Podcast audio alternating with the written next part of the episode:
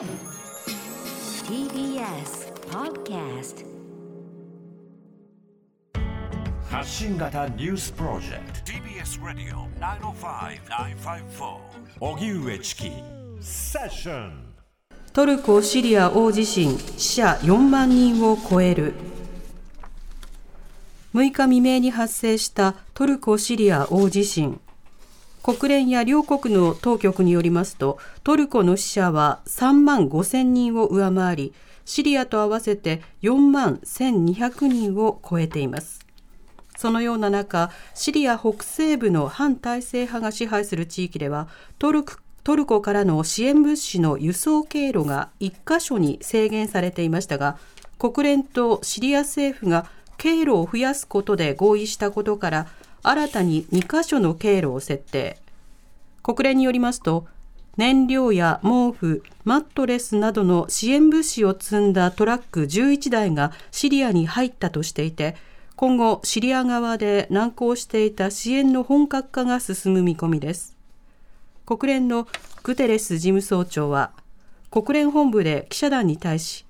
アクセスや資金といった人為的な障害で被災者をさらに苦しめるべきではないと訴え加盟国に対しおよそ530億円の緊急支援金を拠出するよう求めました。岸田総理選択的夫婦別姓めぐり一度も反対したことない。国会では衆議院予算委員会で集中審議が行われ立憲民主党西村智奈美代表代行は選択的夫婦別姓に関して岸田総理自身は賛成か反対かと正しました。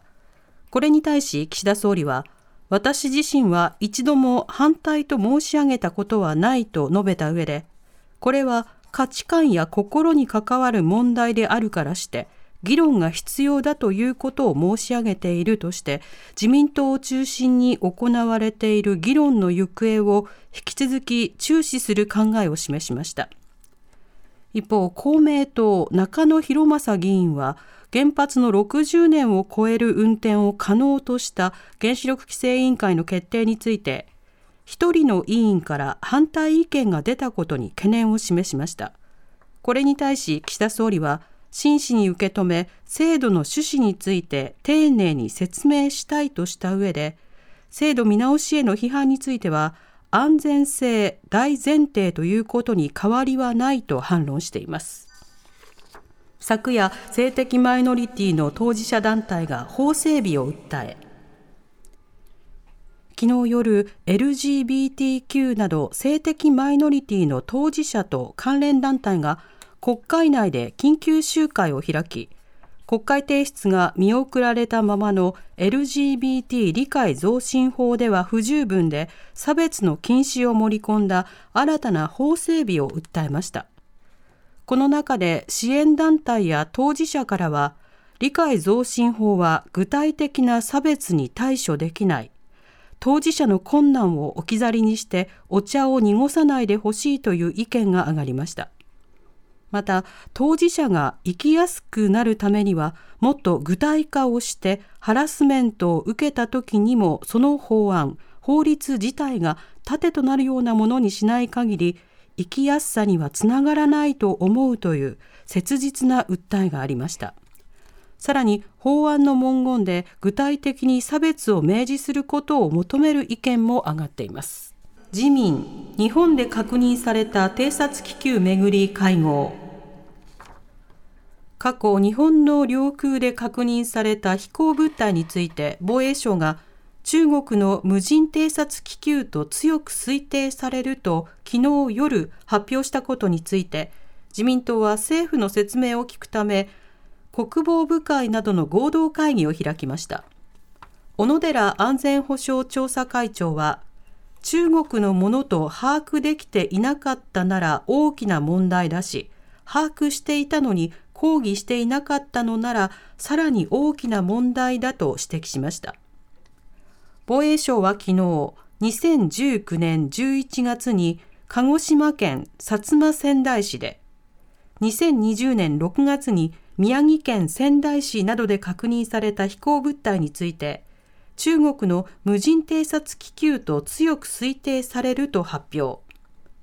防衛省側からは気球を撃墜する想定をめぐり自衛隊法84条の武器使用の規定や法解釈を見直す可能性について言及があったということです。来年のアメリカ大統領選、共和党のヘイリー元国連大使が立候補を表明。来年のアメリカ大統領選挙をめぐり、トランプ政権で国連大使を務めた共和党のニッキー・ヘイリー氏が14日、立候補する意向を表明しました。すでにトランプ前大統領が立候補を表明していて、野党・共和党の主要候補としてはヘイリー氏が2人目です。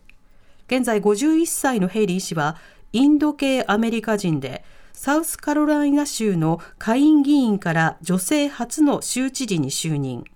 2017年から2018年にはトランプ前政権で国連大使を務めていました。ウクライナ春の攻勢に向けて欧米が軍事支援。ロシアのプーチン政権によるウクライナ軍事侵攻、ウクライナへの軍事支援を話し合う会議がベルギーで開かれ、アメリカのオースティン国防長官は、ウクライナが春に攻勢に出るために武器や弾薬などの支援を急ぐ必要性を指摘しました。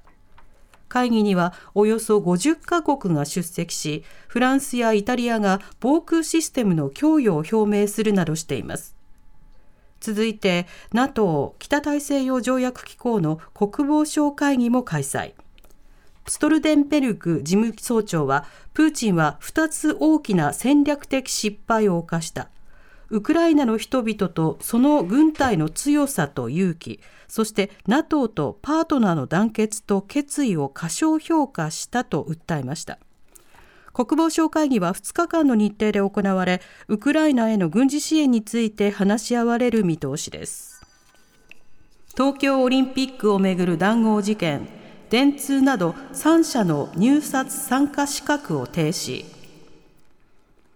経済産業省と文部科学省は今日、東京オリンピック・パラリンピックの事業をめぐる談合事件で、元幹部が逮捕された電通に対し、発注事業の入札参加資格の9ヶ月間の停止と、補助金交付の停止の措置を取ると発表しました。また、逮捕者が出たイベント制作会社、セレスポと富士クリエイティブコーポレーションも同じ処分としています。独占禁止法違反が理由だとしていて、事案の重大性や社会的影響などを踏まえ、停止期間は仕組み上最長となる9ヶ月だということです。東京都、愛知県、大阪府も電通の入札参加を認めない措置を取っています。